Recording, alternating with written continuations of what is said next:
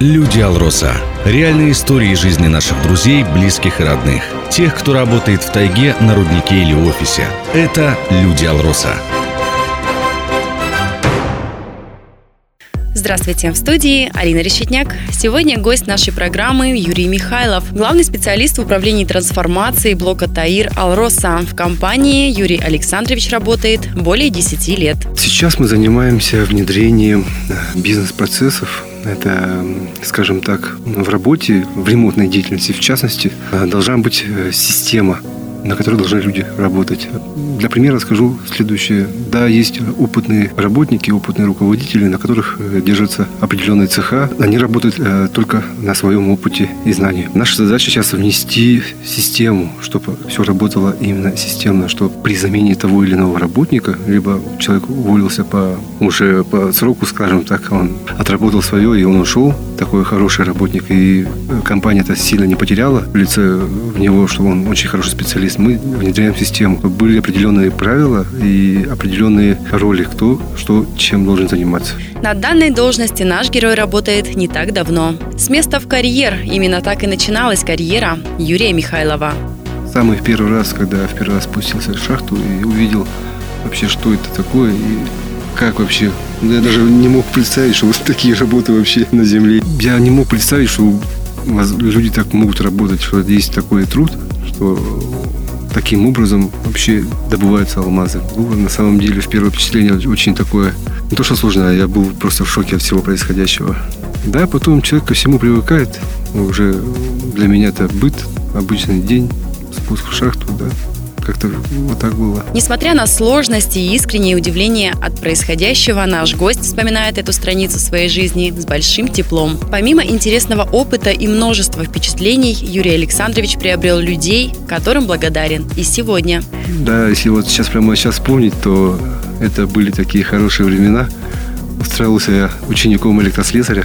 И вот потихонечку, помаленечку получил разряды, потом э, стал сменным мастером, потом заместителем начальника участка, потом начальника исполнял, потом главного механика. И так потихонечку, помаленечку по ремонтной деятельности двигался, скажем так, по ступенькам. Этого всего бы не было бы, если бы у меня не было таких хороших коллег. У меня очень, до сих пор коллектив «Рудник Интернациональный» он остается одним из самых сплоченных. И руководитель э, Шепелев Николай Петрович, который, скажем так, внес основную лепту развития моей жизни. Пользуясь случаем, хочу поблагодарить его. Юрий Михайлов точно находится на своем месте. Поднимаясь по карьерной лестнице, меняя коллективы и решая задачи разного спектра, одно остается неизменным. Алроса для нашего героя всегда номер один. Если сравнивать другие компании, да, у меня много друзей, однокурсников, которые работают в других направлениях, в других компаниях. Наша компания считается одной из самых лучших компаний в России в целом, даже скажем так. Это по, по всем направлениям, по уровню заработной платы, по социальному пакету и по остальным другим направлениям. Когда на часах 18.00 рабочий день подходит к завершению, наш герой не торопится плюхнуться на диван. Несмотря на занятость, Юрий Михайлов находит время для экологической разгрузки и выброса эмоций. В свободное время я посещаю спортивный э, зал наш, Кимберлит, играю в футбол. Уже таки, таки давно, уже со школы да и в баскетбол, в принципе, мы во всех этих мероприятиях участвуем и неоднократно занимали наши команды первые места, что по мини-футболу, что по большому футболу иногда были соревнования. Да и по баскетболу, который у нас проводит компания внутри, тоже принимал очень такое, скажем так, активное участие. Разряжает обстановку, где-то можно эмоции свои излишние выложить на площадке. Работа, спорт, занятость и дела – на все хватает энергии нашему герою. Почему, спросите вы? А я отвечу, потому что много времени он проводит на воздухе. И не один, а со своей бандой. Больше склоняюсь к тому, чтобы проводить время на природе, на даче. А сколько у вас детей? Пятеро. Вау, как здорово. Жена молодец, пятеро детей. Это не двое, не трое, да. даже не четверо.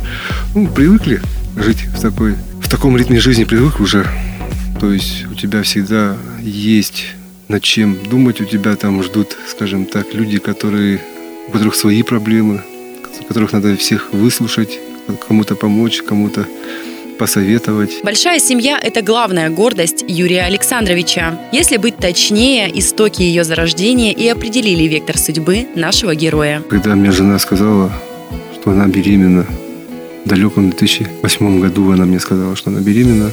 И в тот момент у меня как-то все заклинило, и мозг уже стал думать немножко по-другому. Да, это был таким толчком в моей жизни. И после этого все как-то закружилось и завертелось. Ну, это, я всегда об этом думал, потому что если, скажем так, не этот толчок, не эта новость, то, наверное, я бы, скорее всего, остался бы на том прежнем уровне мышления, развития. Считаете ли вы себя счастливым человеком и в чем конкретно для вас заключается ваше счастье? Самое главное, это чтобы семья была здоровая. Сейчас каждый день все мои, допустим, у каждого человека есть белые и черные полосы. И когда вот наступает черная полоса, меня одно радует. Когда я прихожу домой, меня ждут, скажем так, моя банда, которая всегда рада видеть меня, с которым у меня настроение сразу поднимается, и все эти которые невзгоды, которые у меня были, либо проблемы какие-то мелкие, они как-то уходят на второй план. И потом как-то жить становится легче.